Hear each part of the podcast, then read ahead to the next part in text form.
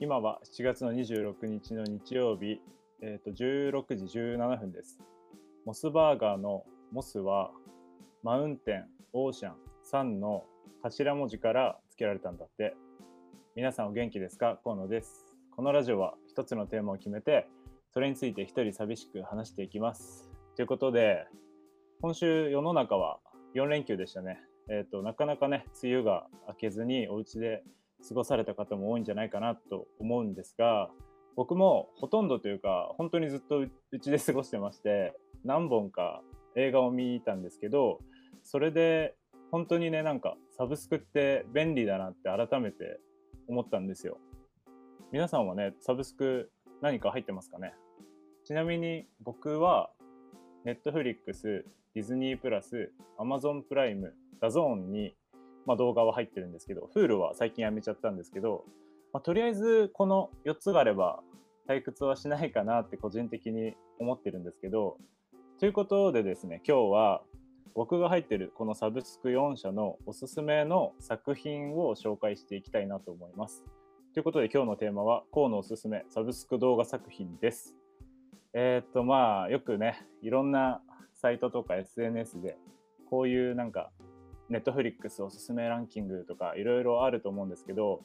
えっと、僕はね、ちょっと僕らしく少しコアなチョイスをしてみましたので、なんかその辺もね、今日は楽しんでもらってですね、一つでもこのラジオきっかけで見てもらえたら嬉しいなと思います。ということで早速紹介していきたいんですけど、まずはですね、入っている人も多いんじゃないかなと思う Amazon プライムのおすすめ作品からいきます。で僕がおすすめする Amazon プライムの作品は、えー、All or Nothing です。これはですね、プロスポーツチームに密着をするっていうドキュメンタリー、まあ、番組というか動画なんですけど、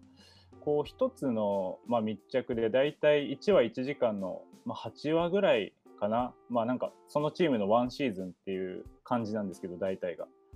アメフトとかね、ラグビーとかそういうチームに密着してるんですけど、僕のおすすめはサッカーのマンチェスターシティにど、まあ、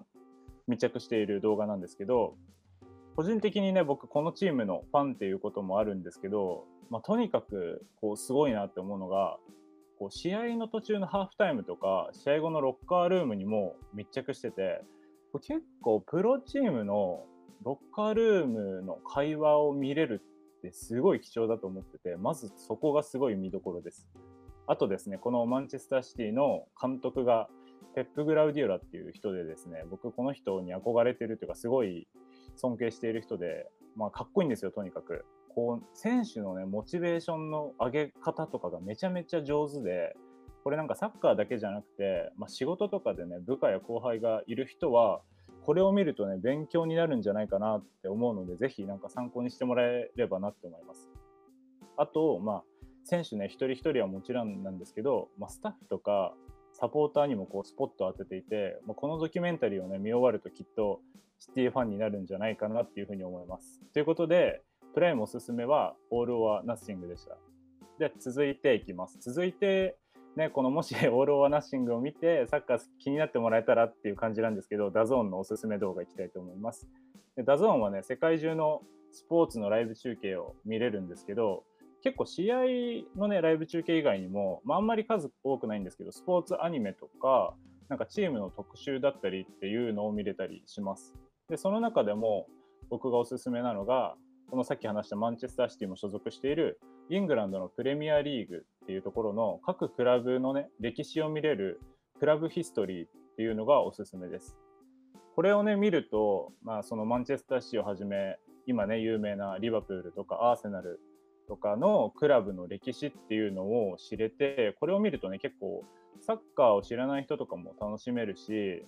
すごい愛着を持てると思うのでおすすめです。ちなみに、あの、 DAZN はプレミアリーグは全試合毎週見れるので、ぜひね、あの、見てもらえたら嬉しいなって思います。ということで、 DAZN のおすすめはクラブヒストリーでした。じゃあ続いていきます。続いてはディズニープラスですね。こちらを紹介したいと思います。きっとこのね、ラジオ聴いてる人ならお分かりなんでしょうけど、僕、ディズニーが大好きなので、またちょっと紹介していきたいと思います。で、今回僕がね、紹介する、えーと、ディズニープラスのおすすめ動画は、It's a Quiz World です。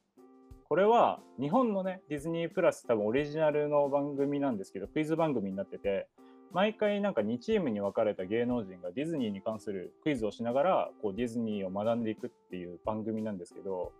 結構ディズニーのね歴史から東京ディズニーシーだったり海外のねディズニーリゾートまで幅広く特集してて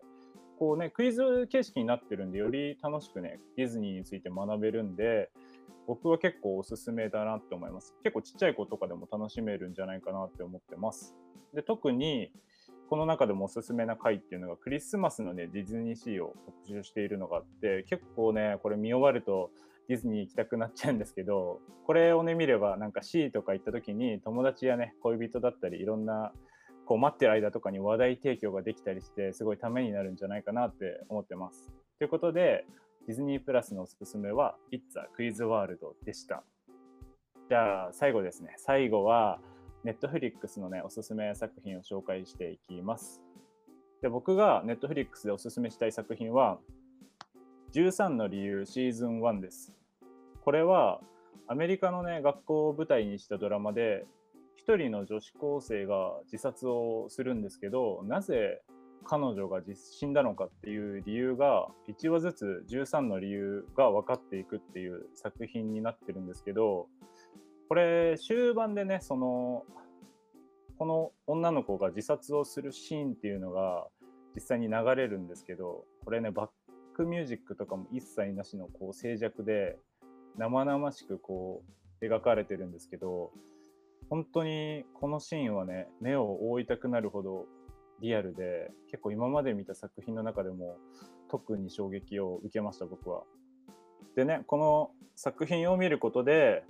まあ、人に対しての接し方とかなんか命についての考え方ってすごい変わるんじゃないかなって思ってて僕自身そうでしたしまあ学園ものではあるんですけどなんか大人にこそね見てほしい作品だなって思ってるので是非見てない人はね見てもらえたらと思います。でこちらね見るときにちょっと注意事項があるのでこのドラマもし見るときはそちらを先に是非確認してみてください。ということで、ちょっとこのままだと暗い感じで終わっちゃうので、ネットフリックスもう一つ紹介しようかなと思ってるんですけど、もう一つのおすすめ作品が、ブラックミラーです。これもね、ジャンルで言うと海外ドラマで、これ主に近未来にね、起こりうる犯罪にスポットを当てたドラマ作品なんですけど、このブラックミラーはね、1話完結型で、本当完全に1話完結型なんですよ。もう1話ごとに主人公や登場人物が全く違うのでなんかドラマっていうよりなんか短編映画だなって僕自身は思って見てます結構ね毎回多分これ脚本家とか監督が毎回ドラマの話数ごとに違うと思うんですけど1話1話ねクオリティも全体的に高いので本当面白いですこれ特に僕がおすすめの回が宇宙船カリスター号っていうやつなんですけどこれきっとね、僕が前に紹介したアマプラのおすすめのアップロードとか好きな人は確実に楽しめるんじゃないかなと思うので、ぜひ見てください。ということで、今日僕がおすすめした作品は、All or Nothing、クラブヒストリー、It's a Quiz World、13の理由、ブラックミラーでした。ぜひね、皆さん、よければチェックしてみてください。で、最後にね、ちょっとお知らせを軽くしたいんですけど、えっ、ー、と、最近ね、サクドリズのツイッターアカウントができまして、ラジオのね、お知らせだったり、こう、今後やっていくね、作品作りのね、裏側とかそういうのをね、投稿していこうかなと思ってます。あとね、えっ、ー、と、まあ、ツイッターのコメントとかメッセージで、ラジオのね、感想や質問とかも一応募集を始めてみたので、まあ、ツイッターでね、聞いてる人とのコミュニケーションも取っていきたいなって思ってるので、よければぜひツイッターもチェックしてみてください。ハッシュタグサクドリーズ、まあ、サクドリはひらがなで、ズはカタカナなんですけど、それで調べればすぐ出てくると思うので、ぜひ調べてみてください。ということで、まあ、サクドリーズのね、ラジオ、ツイッターともどもよろしくお願いします。ということで、今週も聞いてくださってありがとうございました。あと、すごい個人的なんですけど、勝手にサクドリズ河野ついに第1話アップしたので、そちらもよければチェックしてみてください。今週も聞いてくれてありがとうございました。また来週、バイバイ。